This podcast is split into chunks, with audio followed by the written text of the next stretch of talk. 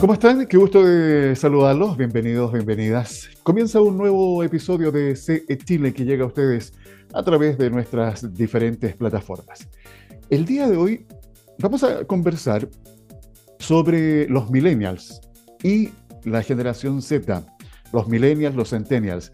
Uh, me imagino que muchos de ustedes eh, los, han, los conocen, ¿no? o ya sean porque son hijos, porque los tienen en su trabajo, muchos emprendedores, dueños de una micro, pequeño, mediana empresa, eh, han tenido que estar incorporando seguramente estas generaciones y eso también ha significado un verdadero desafío. ¿Cómo entender, cómo aprovechar al máximo este talento que se ha ido incorporando también al mundo laboral, pero que también además ellos tienen una visión del mundo, de su entorno, eh, con ciertos matices que son interesantes de analizar, de conocer y también de entender, porque esto nos permite, y esto creo que se los he conversado en ocasiones anteriores, este traslape generacional de cómo podemos optimizar eh, cada característica, cada potencial que tienen las distintas generaciones y cuando se conectan, sobre todo en el ámbito del trabajo, es bien interesante observar lo que ahí va sucediendo. Para conocer algo más sobre este interesante tema, les presento a nuestra invitada de hoy. Ella es Emilia Labarca Bonilla, gerenta de Capital Humano de Deloitte Chile. Emilia, lo primero, gracias por aceptar nuestra invitación. Bienvenida, ¿cómo estás?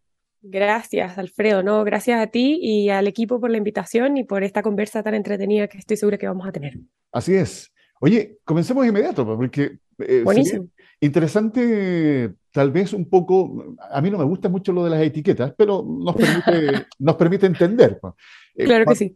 Cuando hablamos de la generación I o los millennials y la generación Z o los centennials, eh, ubiquémonos en el rango etario. ¿Entre qué años eh, están ubicadas cada una de estas generaciones, eh, Emilia? Perfecto. Eh, mira, los millennials o la generación Y están ubicados entre mediados de los años 80 y mediados de los años 90. Entonces, hay eh, grupos que dicen que es 84, 85, 83, 81, pero más o menos esos son los rangos, hasta el 94, 95, como te digo, también que varían algunas, algunas personas. Eh, y entonces, inmediatamente después, sea 94, sea 95, comienza inmediatamente la generación Z que va a llegar hasta el año 2000 cinco aproximadamente. Correcto. Oye, y bueno, después de la generación Z, tengo entendido que vienen ya los eh, alfa. Así es, ah. ese es un nuevo desafío de generación que todavía eh, está siendo eh, descubierto. es un mundo nuevo que vamos a ver de qué se trata, porque además súper afectados por la pandemia. así que vamos a ver, estamos empezando a ver cómo se comportan, pero como todavía no entran al mundo laboral, eh, no han sido objeto de estudio tan, tan preciso en este campo. Seguramente la gente que, que trabaja en productos, en marketing, los tiene ya eh, súper leídos. Sí, eh, eso no me cabe la menor duda. oye, Emilia, Deloitte bueno, viene realizando un trabajo hace ya mm, bastantes años. Tengo entendido que esta es la onceava versión de esta encuesta Millennial y Generación Z y que se realiza en más de 40 países. Cuéntanos un poco cómo nace em, esta mm, inquietud y luego se transforma ya en este, en este estudio que se viene realizando hace más de una década. Sí, mira, em, Deloitte tiene como una particularidad para poder entender no solamente el mundo en el que nosotros interactuamos y nosotros prestamos servicios, somos una empresa de, asesores, eh, tenemos que entender el contexto, el contexto de qué está pasando a nuestro alrededor, cómo entendemos a nuestros clientes, pero también cómo mejoramos o maximizamos eh, lo que hacen nuestros clientes dentro del mercado donde están insertos. Entonces, para eso tenemos que entender desde situaciones eh, industriales, desde situaciones em, no sé, por ejemplo, eh, financieras, económicas, políticas, y el tema personas es parte de eso. ¿Por qué? Porque finalmente el mundo laboral y las empresas están hechas de personas, están conformadas por personas, y además le prestan servicios a su vez a las personas. Entonces, entender un poco cómo, cómo interactúan, cuáles son sus preferencias, qué los motiva, nos entrega a nosotros una información súper valiosa para después poder interactuar y presentarnos ante ellos. Es un estudio, como decías tú, que tiene más o menos 11 años eh, en ejecución, en más de 40 40 países se ha ido ampliando poco a poco. Esto viene desde nuestra oficina global, que está sentada en Estados Unidos y despliega una fuerza que empieza a estudiar país a país las mismas cosas. ¿Ya? Empieza a estudiar un poco las preferencias, empieza a estudiar sus miedos, sus ambiciones, en qué etapa de la vida están en el contexto de estas generaciones. Y eh, lo más interesante del estudio es que por segundo año consecutivo tenemos un capítulo y una mirada en Chile. Entonces vamos a entender un poco cómo se comportan, qué les importa a estas generaciones en nuestro país a diferencia del el resto del mundo. Sí, eso es bien eh, relevante porque es una muestra bastante importante en cuanto a la cantidad de personas, de jóvenes que participaron en esta encuesta. Tengo entendido que son más de 40.000 en total, ¿o no? Eh, Más o menos. Eh, en Chile es un poquitito menos eh, la proporción, porque en el fondo el mercado chileno siempre es un poco más pequeñito y estamos en este desarrollo constante, pero sí, varios miles de, jóvenes que participaron dentro de este estudio. Y fíjate que hay diferencias que son bien interesantes que podemos ir revisando paso a paso. hoy día, cuando estamos hablando de estas generaciones los millennials, los eh, Z o centennials, em, es bien, yo creo, relevante entender eh, los contextos.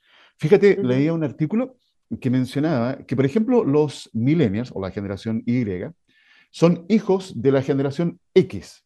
O sea, aquí yo me siento representado. Hay otra generación X y tengo hijos millennials. Exactamente. Y fíjate que ahí eh, leía un artículo de una española una filósofa española, que mencionaba em, cómo nosotros, que venimos de la generación X, con ciertas carencias, con, cierta rigidez en nuestra educación, eh, somos hijos de alguna u otra manera, como muchos han eh, tildado, de la dictadura, hay como cierto entorno socioeconómico, político socioeconómico, que eh, nos hace pensar y sentir, por ejemplo, que es como una frase muy típica, oye, yo no quiero que mis hijos tengan estas carencias, o yo no quiero que les falte esto, no quiero que tengan esta necesidad. Y de alguna u otra forma, eh, aquí eh, comienzan distintos tipos de análisis. a los cuales uno le puede dar bajada, y ustedes que nos están escuchando, por supuesto, también tienen su opinión al respecto de esto. Y lo interesante es invitarlos a reflexionar, porque esto, a ver, una característica de los millennials son denominados nativos digitales, ¿ya? Los centennials, super digitales.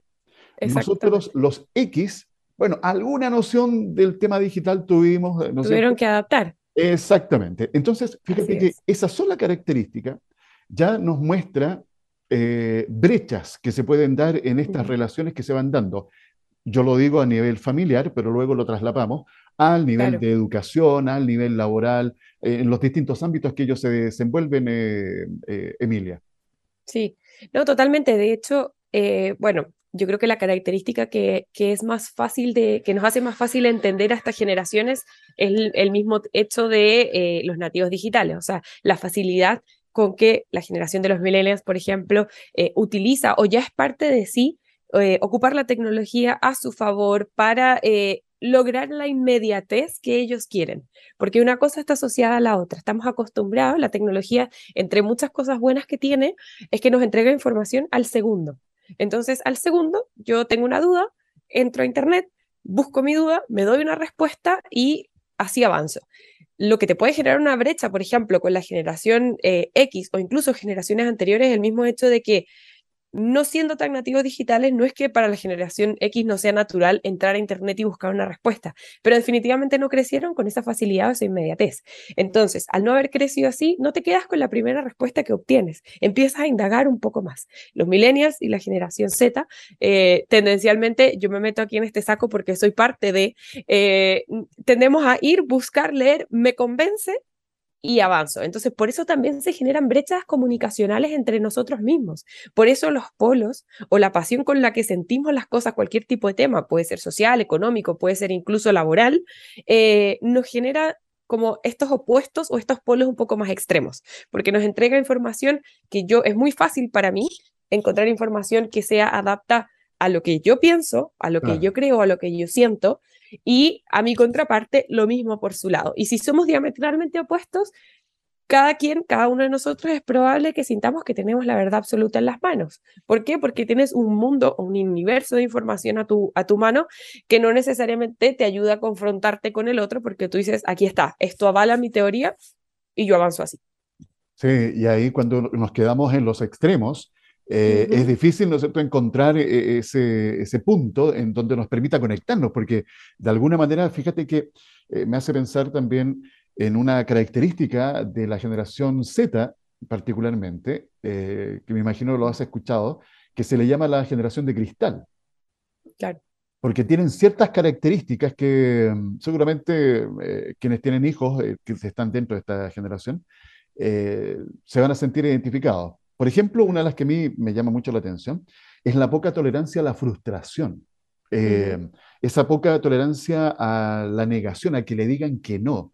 Eh, todo lo que tú comentabas, eh, en forma inmediata, si no es instantáneo, si no es rápido, ya se sienten frustrados. Entonces, son ciertas características que, por supuesto, hay que también entender, pero aquí viene la parte que, un asunto que, por supuesto, se puede ahí dialogar y conversar, de ceder. A mí me enseñaron siempre que en la vida nadie tiene la verdad absoluta. Siempre hay que ceder, hay que acercarse, buscar puntos de, encuentro. Y pareciera, en muchas ocasiones, con lo que tú misma estás comentando y este ejemplo que das, Emilia, eh, que nos gusta a estas generaciones quedarse con lo primero que les acomoda según su criterio, según su pensamiento, y no se dan el trabajo de poder escuchar y ser un poco más empático. Son eh, situaciones eh, no menores que se presentan eh, en, esta, en, estas generaciones, Emilia. Sí, totalmente. Mira, yo soy una convencida que, que por más características comunes que tengamos dentro de las generaciones, definitivamente pasan varias cosas. Somos personas, entonces cuando somos personas, las personas tendencialmente somos imperfectas, entonces las relaciones humanas se vuelven imperfectas, igual que una empresa, igual que un, ecosistema en el fondo donde estén interactuando personas, porque hay muchas cosas pasando al mismo tiempo. Y por otro lado, nos pasa que si bien eh, es real muchas de las cosas que tú dices, la tolerancia a la frustración es una de las características, o la poca tolerancia a la frustración es una de las, de las características que está bien marcada en estas nuevas generaciones en comparación con las generaciones anteriores. Creo que también nos ha dado paso por la diferencia quizás comunicacional que hemos creado entre unas generaciones y otras, ha dado paso que a las nuevas generaciones se les estigmatice por ciertas cosas. Entonces creamos ciertos sesgos que nosotros mismos decimos, eh, incluso nos pasa, y, es parte de lo que nosotros estamos tratando de derribar como barrera laboral, decir, no contrato un millennial, no contrato un generación Z porque se va a cambiar de trabajo en un año más. Eh, finalmente es un sesgo que por decir, bueno, como no es inmediato, como no tiene todos los beneficios que quiere, entonces yo decido no contratarlo, no traerlo, no enriquecerme con lo que esa persona pueda traer y lo dejo pasar. Entonces, eh, acá parte del desafío que tenemos uno, evidentemente nosotros como parte de esta generación, es demostrar todas las cosas que traemos aquí a la palestra para poder compartirlas con todo tipo de generaciones, poder ayudar también al resto de las generaciones a educarse y, cómo trabajar intergeneracionalmente. Esto es un desafío enorme en las empresas en este momento porque se están dando cuenta que generación baby boomers, X, millennials, Z están conviviendo en el mismo ambiente laboral. Eh, y cómo derribamos entonces esos mitos eh, para que no se nos cierren las puertas. Sí, fíjate que es muy cierto lo que estás eh, comentando, porque esto se conecta con lo que te decía hace poco, que a mí me cargan el tema de las etiquetas. Exactamente. Pero lamentablemente tenemos esa tendencia pues, a colocar eh, etiquetas. Entonces aquí el desafío de justamente a abrir nuestra mente, a aceptar, eh, oye, si todos tenemos lo que tú decías recién, pues, eh, Emilia, todos tenemos virtudes y defectos, tenemos que de alguna u otra manera aprender a, a, convivir con esto. Y lo entretenido aplicándolo a lo que nosotros nos dedicamos, que es hablar siempre con los emprendedores, con los dueños, con aquellos que lideran una micro, pequeña o mediana empresa. Las empresas están conformadas por personas y por lo mismo. Exactamente. Y por lo mismo, aquí el capital humano es fundamental, trascendental. Y lograr entender eh, quiénes conforman mi equipo de trabajo, mis colaboradores, es, yo diría, un elemento hoy día primordial, eh, Emilia, cuando pienso en lograr los objetivos a corto, mediano y largo plazo. Y para eso tengo que sacar el máximo, eh, no solamente rendimiento, ¿ah? eh, sino el máximo provecho integral, integral de cada persona, Emilia. Así que no es menor, No es menor ese, de, desafío. De hecho, para complementarte, Alfredo, nosotros como parte del trabajo que hacemos, parte de lo que más nos motiva, nos apasiona dentro de este equipo de capital humano, tiene que ver con algo que nosotros promocionamos mucho y lo ocupamos y lo, llevamos como bandera. Existe un caso de negocio para aquellas empresas que les gusta más mirar eh, en pro o, o con el foco resultados de cuando nosotros hacemos que nuestra empresa sea inclusiva, independiente de las diferencias que éstas sean, que en este caso estamos tocando diferencias generacionales que nos entregan un montón de cosas muy buenas y muy positivas, eh, cuando nosotros podemos entender y crear un ambiente laboral seguro para todos, la empresa empieza a duplicar estados financieros, empieza a ser seis veces más innovadora. O sea, son números que detrás de esto nos avalan y entendemos por qué no solamente entender o contratar a ese millennial o esa generación Z eh, me va a beneficiar a mí como persona, porque me va a traer un montón de cosas de las cuales yo no estoy acostumbrado, pero también a la empresa a la hora de crear cosas nuevas, a la hora de entender el mercado al cual estamos llegando, a la hora de también conectar con quienes van a ser nuestros consumidores finales. Así es. Oye, volvamos, eh, Emilio, está entretenida la conversación, pero volvamos a, volvamos a la encuesta. Eh, claro que sí. ¿Cuáles son los principales eh, aspectos que se pueden eh, destacar como resultado de este levantamiento que ustedes hicieron? Mira, cosas súper interesantes que pasaron es sobre todo cuando empezamos a contraponer nuestras, nuestras digo, chilenas, generaciones Z y generación millennial, a, la generación Z y generación milenial, o sea, a sus pares del resto del mundo. Porque, ¿qué pasa? Parte del levantamiento que se hace en el fondo es, la base es que ambos, tanto chilenos como extranjeros o el resto del mundo en el fondo, están más o menos en la misma eh, época de la vida o temporada de la vida. Es decir, los millennials estamos ya eh, trabajando, ya tenemos un, cierto background laboral, estamos empezando a adquirir eh, posiciones de liderazgo que nos tienen que, o sea, nos permiten a nosotros no solamente entender, sino también aprender cosas nuevas, porque no es lo mismo ser parte de un equipo que ser líder de un equipo.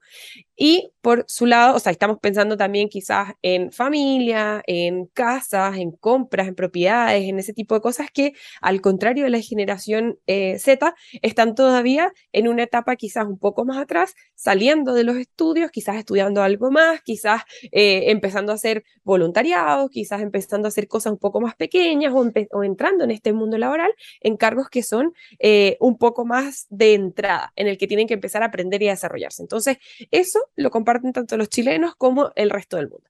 Las cosas interesantes después se vienen cuando ya empezamos a ver cuáles son eh, las principales preocupaciones de ambas generaciones en Chile con el resto del mundo. ¿Por qué? Porque aquí entra en el ecosistema un montón de cosas que están pasando y que se están conjugando eh, en, distintos, en distintos ámbitos. Por ejemplo, ambas generaciones tienen dentro de sus prioridades, top 5 de sus prioridades, la seguridad personal en Chile. Están preocupados porque eventualmente les pueda pasar algo a ellos, a sus familias o a su núcleo eh, inmediato a nivel de seguridad.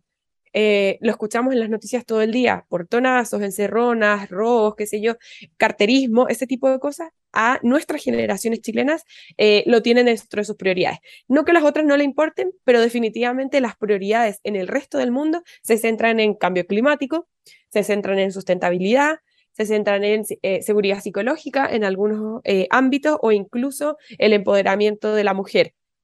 Está dentro del top todas estas cosas que te menciono, ¿está dentro del top chileno? Sí, en distintos porcentajes.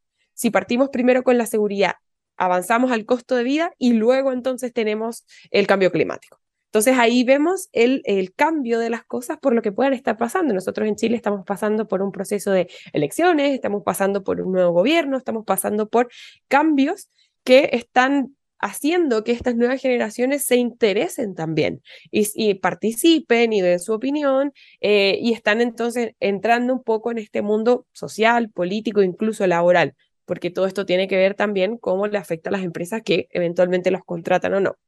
Correcto. Eh, eh, poniendo en contexto a propósito de estos elementos que tú estás mencionando, Emilia, ¿en qué época fue, realizada este, fue realizado este estudio? El estudio, eh, para que los datos salieran este año, los datos salieron alrededor, o sea, fueron públicos alrededor de julio, si no me equivoco.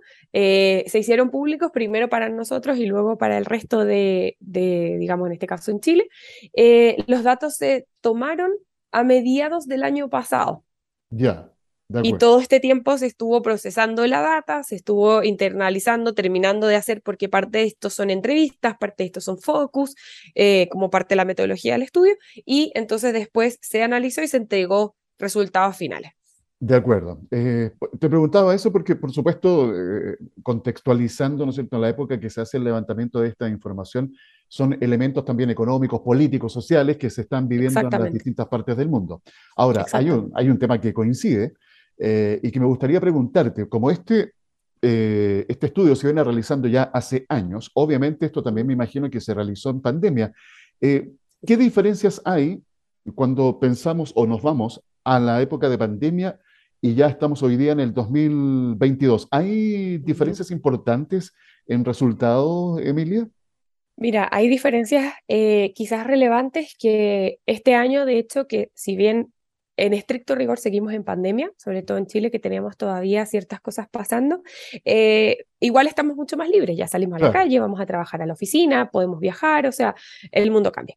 Pero cosas que traemos eh, positivas desde la pandemia es el empezar a valorar esto, esta distancia, este poder conectar con personas no solamente de todo el mundo, sino de tu mismo país, poder trabajar desde tu casa y poder entonces estar un poco en contacto con tu familia, con, tus, eh, con tu núcleo interno o principal. Esto nace en la pandemia y se sigue valorando hasta el día de hoy, porque muchísimas empresas siguen siendo eh, modalidad híbrida o quizás menos días o tienen la flexibilidad del teletrabajo porque se convencieron de que es algo que funciona. Sin embargo, por otro lado, cosas que vimos que aparecieron durante la pandemia y fue un cambio que sigue estando presente, no se ha ido, por lo menos sobre todo en, en, nuestras generaciones chilenas, tiene que ver con la valoración o la preocupación por nuestra salud mental. Entonces, ese, ese, todo ese periodo quizás que pudieron pasar un poco más fuerte, un poco más complejo durante las cuarentenas más restrictivas, durante el periodo que estuvimos en casa sin poder tener contacto, eh, hizo que la gente no solamente mermara su, su, calidad de salud mental, sino que también empezara a hacerse cargo y empezara a tomar en cuenta ciertos aspectos de la seguridad o de la seguridad psicológica que ahora también lo están pidiendo en los ambientes laborales. Entonces ahora tanto la generación Z como los millennials valoran muchísimo, tremendamente, que en las empresas en las que trabajan, por muy grandes o medianas que sean, eh, tengan espacios de seguridad psicológica, tengan espacios donde ellos puedan conversar, tengan espacios para hacer sus propias reflexiones, para poner sus propios límites y para además entonces no tener que sentir quizás esa lejanía de mis compañeros, de mis jefes, que me permita, como lo conversamos nosotros al principio, ser yo mismo y traer enteramente mi potencial a trabajar. Fíjate que pensando en ese elemento que nos describe, la cultura organizacional se construye hoy de manera mucho más eficiente cuando justamente se toman en consideración todos estos aspectos que los mm. propios colaboradores van poniendo sobre la mesa. Y fíjate que el tema de la salud mental es un tremendo tema. Eh, no solamente en Chile, sino en el planeta, producto justamente de lo que vivimos en confinamiento. Hoy los altos niveles de agresividad, cómo aumentó el consumo de alcohol en todos, ¿sabes? Aquí no solamente en, las generaciones más jóvenes, sino esto es absolutamente transversal. Eh, buscar estos, estos espacios como de protección, de, de contención, son tremendamente importantes. Fíjate que aquí lo conecto con otro elemento. Cuando hoy día eh, un millennial, una generación Z, eh, postula a un trabajo, ellos consideran no solamente el aspecto para la evaluación final, no solamente el tema monetario, el ingreso que ellos van a recibir, sino también otros elementos que son muy o tan importantes como el ingreso económico. Entonces eso nos tiene que llevar a ustedes que lideran un negocio, cuando quieren contratar a alguien, incorporarlo a su equipo de trabajo, eh, tienen que cambiar el switch. O sea, ya no es solamente hoy día renta, eh, se llama también el salario emocional. Eh, Exactamente. Emilia, que son aspectos tremendamente importantes y que hoy día tienen que estar presentes sí o sí en cualquier estructura o modelo de negocios que se esté desarrollando. Exactamente, de hecho vemos como estas generaciones, a ver, se ve bien marcado en estas generaciones un poco por lo que yo te contaba de la inmediatez y de ciertas cosas que empezamos a valorar más como la flexibilidad, como el poder estar con mi familia, como la salud mental. Cosa que no es que no lo, no lo veamos ahora en las otras generaciones, porque evidentemente a todos por igual afectó la pandemia. Eh, sin embargo, eh, quizás las generaciones anteriores eran eh, un poco más soldados, eran un poco más eh, de hacer las cosas, de que la rutina no les imponía ningún problema y trabajar de 8 a 6 estaba perfecto y eran eh, quizás eran mucho más capaces, porque nosotros vivimos la pandemia en un contexto laboral distinto, eran mucho más capaces de a las 6, 7 de la tarde, a la hora que terminaran de trabajar, cerrar el computador y cambiar ese switch a la vida personal. Cuando llegamos a la pandemia, eh, tenemos un grupo de personas que están en cargos no tan de liderazgo o quizás recién asumiendo, que es un súper desafío cuando tú recién asumes un rol de líder, eh, te encierran en casa, no tienes ese contacto que tenías antes con tu equipo, con tu gente, eh, te afecta, como a todos, el tema pandemia, y uno dice, no sé qué hacer. Entonces, en el no sé qué hacer, se te vuelve una línea muy compleja y muy difusa el cerrar el computador a las 6 de la tarde y cambiar el switch a eh, trabajar. ¿Por qué? O, perdón, a la vida personal. ¿Por qué? Porque finalmente el trabajo entró a tu casa y ahora es todo el mismo ambiente. Entonces, estás vestido como tú estarías, eh, no necesariamente en la oficina, no cierras el computador y te tienes que trasladar a tu casa, sino que ya estás acá. Eh, de hecho, nos pasan cosas como ladra el perro o el vecino hace un ruido o ese tipo de entonces tu ambiente ya no es esa contención laboral que se tenía pre-pandemia.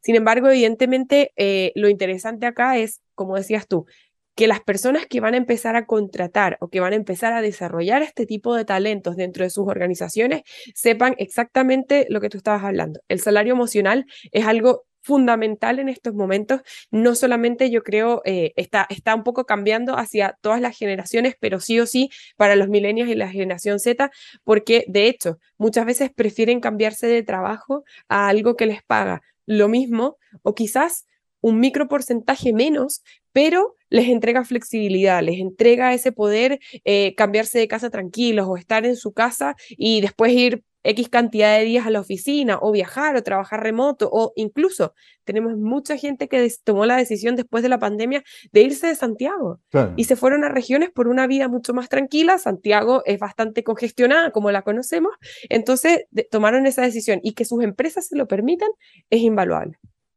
Hay otro aspecto interesante que arroja esta encuesta que ustedes hicieron, eh, que tiene que ver con el costo de la vida.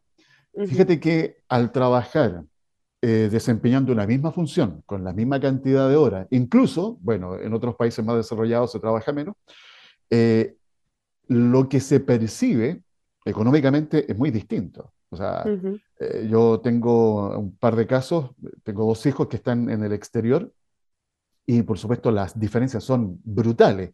Entonces, aquí yo creo que es interesante la bajada eh, en Chile. ¿Qué pasa con el costo de la vida? ¿Cómo siente un millennial? ¿Cómo siente un, mm. centennial eh, cuando recibe su sueldo a fin de mes? Eh, ¿Queda con una sensación agridulce, más amarga? ¿Cómo está esa mirada, Emilia? Mira, pasan dos cosas interesantes eh, con ambas generaciones, sobre todo con la generación centennial, que son los que están entrando en este mundo laboral y quizás un poco saliendo ya de casa para independizarse, para tener sus primeros sueldos un poco más eh, contenciosos, quizás que antes te hacían ciertas cosas por aquí y por allá. ¿Qué pasa? Pasa por un lado que evidentemente ambas generaciones, es como dices tú, te llega el sueldo a final de mes, pagas lo que tienes que pagar y entonces te empiezas a dar cuenta de que el arriendo eh, era más alto de lo que uno pensaba, eh, que ahora no solamente tienes que pagar un arriendo, sino que tienes que pagar los gastos asociados a tu casa, tienes que comprar comida, tienes que eh, tomarte el tiempo incluso, eh, no solamente monetario, sino de tu tiempo, que el tiempo vale oro, para hacer cosas de tu casa, ordenar, limpiar, salir a comprar, entrar, salir. Entonces, empezamos a, entender un poco lo que cuesta realmente el salario, lo que cuesta realmente independizarse, salir de casa, donde uno tiene esa zona de confort, que está todo listo, todo preparado, para entender en realidad lo que cuesta la vida.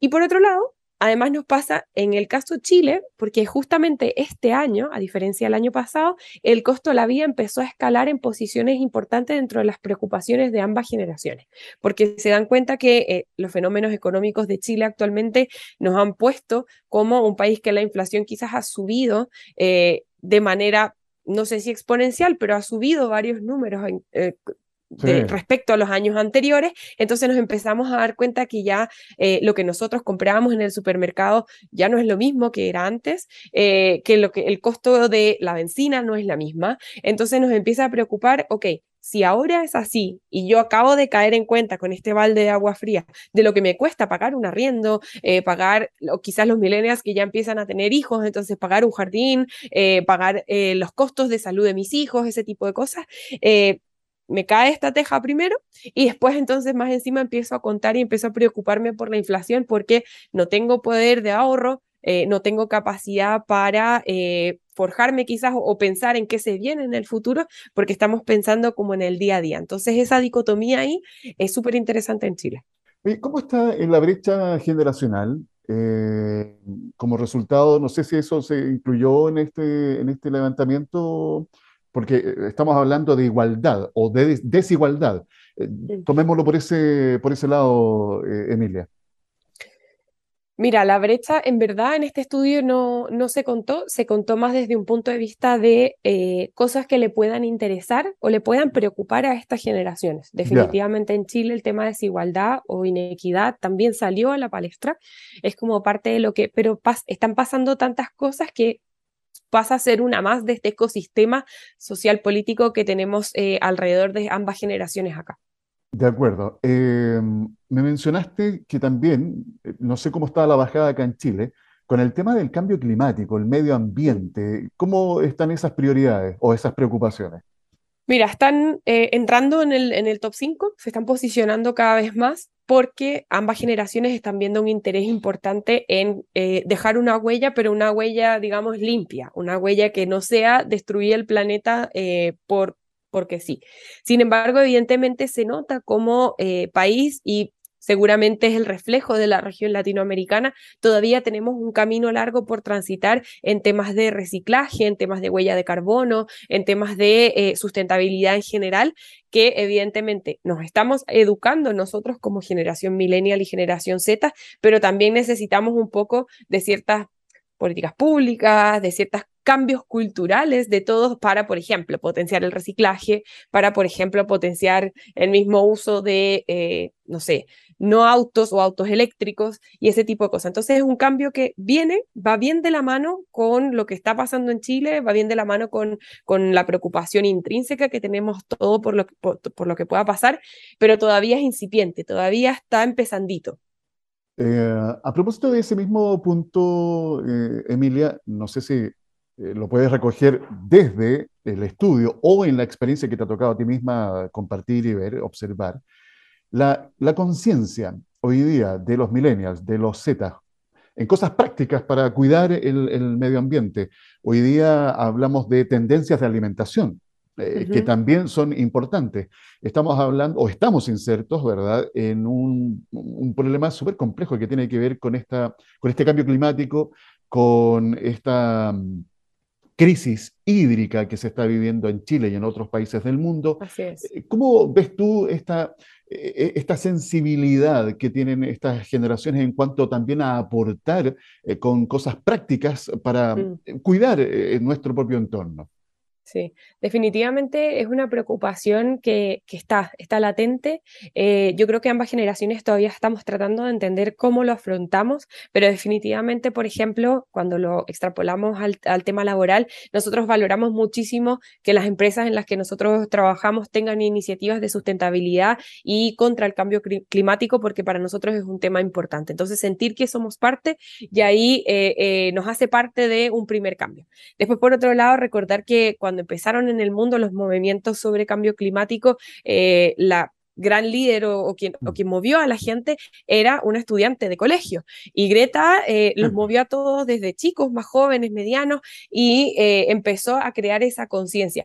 Puedes estar de acuerdo o puedes no estar de acuerdo con ese tipo de manifestaciones, pero definitivamente a todos nos prendió el bombillo, nos prendió esta luz o quizás esta curiosidad por entender qué más puedo hacer. Entonces, definitivamente ambas generaciones están preocupadas, definitivamente ambas generaciones están buscando la manera de cómo hacerlo, qué más puedo hacer yo desde mi vereda. Eh, y por eso entonces vemos estas cosas como la tendencia de eh, cambios de alimentación o de repente que ya las casas en las que los jefes de hogar son millennials o son generación Z empiezan a reciclar o empiezan a hacer estos mini cambios de cosas más reusables, menos plástico, eh, para poder en el fondo contribuir al menos con un granito de arena.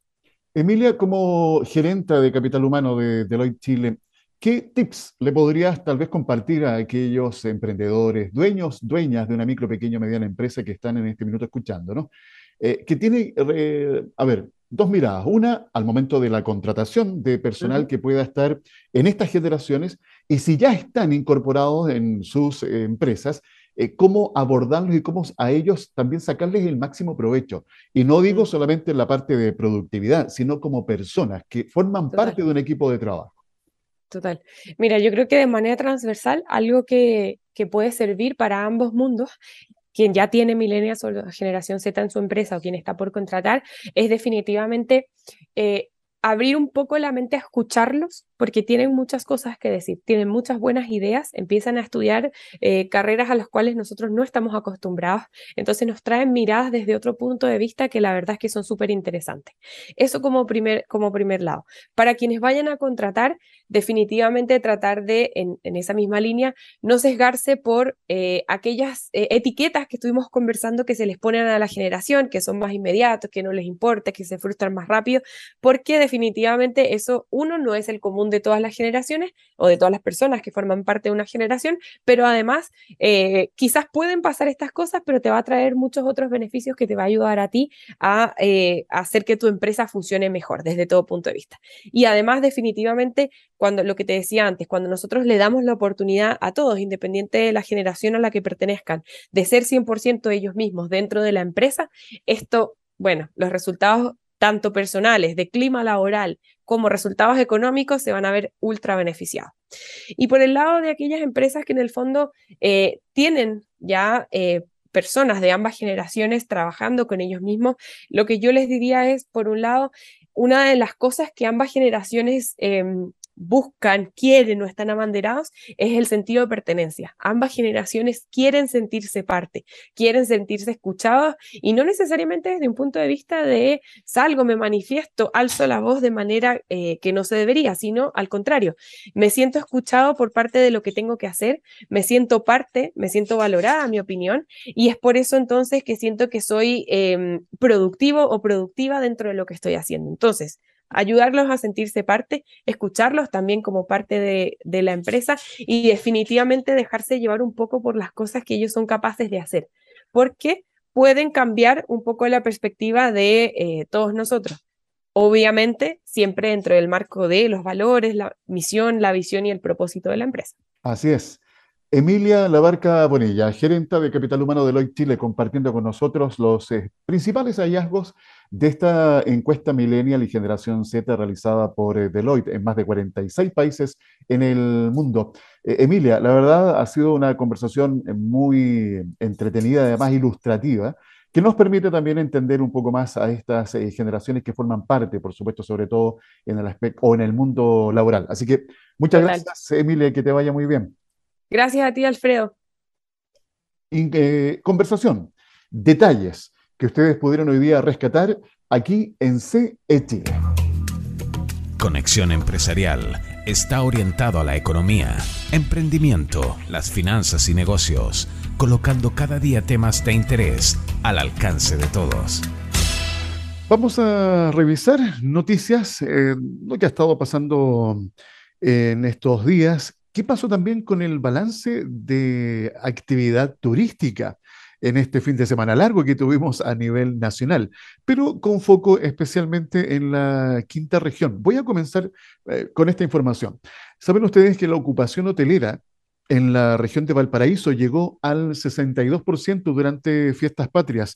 El litoral norte y la zona Olmuela Campana concentraron la mayor demanda de reservas de alojamiento para este fin de semana largo la Corporación Regional de Turismo y la Cámara Regional del Comercio de Valparaíso informaron que de manera preliminar, este fin de semana largo de fiestas patrias, la región de Valparaíso alcanzó un nivel de ocupación hotelera cercana al 62%. Al hacer un análisis eh, por destinos, el sondeo reveló que el litoral norte eh, fue el que obtuvo mayor porcentaje de ocupación, luego Olmué y La Campana, más atrás se ubicaron Valle de la Concagua, Valparaíso, Viña del Mar y Concón, y finalmente el litoral de Los Poetas, alcanzando un 46,97%. Ahora, las comunas que tuvieron mayor tasa de ocupación fueron Olmué, Concón y Viña del Mar. Este año volvieron las fondas, ramadas y fiestas costumbristas a nuestra región, por lo que se ha visto un mayor flujo de turistas tanto en los destinos costeros como en los valles interiores, siendo estos últimos los preferidos por los visitantes. Esta actividad en toda la región nos deja contentos y expectantes de la próxima temporada alta que ya comienza prontamente, así lo indicó Francisco Godoy, gerente general de la Corporación Regional de Turismo. Así que buenas noticias, eh, sobre todo por lo que puede significar la actividad eh, turística, como lo menciona ahí Francisco Godoy, para lo que se viene eh, ya a partir de diciembre, que comienza la temporada alta. También contarles en otras noticias que con expertos de todo Chile, INIA realizó conversatorio sobre recursos hídricos y, y agricultura. Esto lo realizó en La Serena. El objetivo es intercambiar experiencias y dialogar en torno a la oferta, demanda, técnicas y tecnologías para la gestión del agua en la agricultura, planteando lineamientos nacionales que permitan enfrentar la escasez hídrica en el escenario del cambio climático de manera coordinada, dando respuestas a las necesidades de investigación y transferencias en temas de recursos hídricos. Muy importante esta actividad que, reitero, se hizo hoy, eh, hoy miércoles, a las 9 de la mañana. Esto se hizo en dependencias del Instituto de Investigaciones Agropecuarias INIA Intihuasi, esto en La Serena, en donde se llevó a cabo este conversatorio Recursos Hídricos y Agricultura. Es el segundo de tres conversatorios organizados por INIA Chile en diferentes ciudades del país y que reúne a expertos, tomadores de decisiones, autoridades y fuentes de financiamiento en torno a ejes estratégicos para la agricultura en un contexto de cambio climático como los bioinsumos, los recursos hídricos y la agroecología a nivel nacional. Importante eh, comentar que se están haciendo este tipo de iniciativas porque lo hemos conversado en reiteradas ocasiones, estamos ante un escenario estresado en todo lo que significa, por ejemplo, el uso del agua, tanto para consumo de productivo como también para el consumo humano. Recordemos que más del 50% de las comunas del país están eh, con, eh, declaradas como zonas eh, de estrés hídrico, entonces, o más bien zonas de riesgo, porque hay escasez de este vital elemento.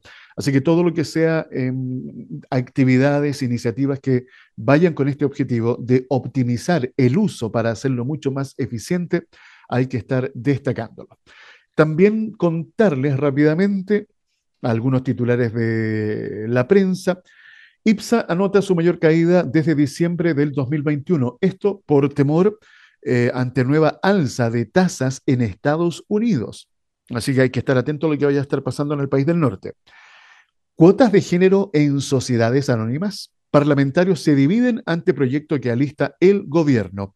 Por otra parte, el gobierno anuncia el inicio de un proceso de diálogos para avanzar en una nueva ley de pesca. Lectura mañosa. Las críticas contra nuevas tarifas de Transbank tras fallo de la Corte Suprema. Desde SANAP, Rebelcom, Mercado Pago y Adico advierten que la firma está haciendo un recargo abusivo, lo que podría perjudicar directamente a los consumidores. También contarles que presidenta del Banco Central Europeo prevé más alzas de tasas de interés pese a posible recesión. Briones pide al gobierno realismo con renuncia ante un escenario económico tremendamente complejo. Vamos a tener un problema económico importantísimo, dijo el ex ministro de Hacienda, recalcando la importancia de que el gobierno entregue señales claras y que los inversionistas están pendientes. También voy a compartir la siguiente información. Atención emprendedores, porque hay un programa de internacionalización que abre la convocatoria para apoyar a startups a expandir sus negocios. Eh, les cuento un poco más de detalle. El programa de internacionalización Viraliza, Formación para la Expansión Internacional 2022, es una iniciativa desarrollada por Santiago Innova y que cuenta también con el respaldo de Corfo, la UTEM, eh, Brota, entre otros. La alianza entre estas instituciones va a permitir que se genere una instancia de colaboración para que destacados emprendimientos den el salto hacia el extranjero. El objetivo principal de esta iniciativa es entregar a 35 innovadoras startups la posibilidad de cruzar fronteras y crecer en mercados diferentes. El beneficio que recibirán las startups que ingresen al programa será entregado a través de mentorías y capacitaciones. Además, se les brindará un diagnóstico para identificar sus brechas, desarrollar un plan de expansión internacional en base a KPIs de éxito, medir el impacto de su proyecto y vincularlos con el ecosistema emprendedor. También contarles que eh, parte de los requisitos para postular, eh, hay que mencionar que las startups que postulen deben pertenecer a la región metropolitana contar con ventas durante los últimos 12 meses, estar en fase de expansión o escalamiento y tener potencial de internacionalización en el mediano plazo. Los participantes deben tener en cuenta que el programa se desarrollará durante un año en 10 etapas, las que incluyen desde la selección de los participantes, la etapa de diagnóstico, las distintas actividades de vinculación, mentorías, monitoreos y evaluaciones de avance, un demo day y la difusión final de los resultados. Ahora, el plazo para postular a esta convocatoria es hasta el próximo 22 de noviembre y para que ustedes revisen los detalles de esta iniciativa pueden ir a Santiago Innova, ¿ya? santiagoinnova.cl se van a encontrar, eh, perdón, santiagoinnova.com, eso es, santiagoinnova.com. Ahí ustedes se van a encontrar con toda la información para que puedan postular. Ya pues, hasta aquí llega la revisión de informaciones. Como siempre, las gracias por haberme permitido acompañarles durante esta jornada. Los dejo invitados para que mañana nos volvamos a encontrar a tener otra interesante conversación, revisar noticias, en fin, todo lo que ustedes saben van a encontrar cada día aquí en CE Chile. Les dejo un abrazo fraternal y que tengan una muy buena jornada. Conexión Empresarial es creado para optimizar las relaciones comerciales, impulsando la accesibilidad, la comunicación y dando apoyo permanente a las empresas en su proceso de modernización y de incorporación tecnológica.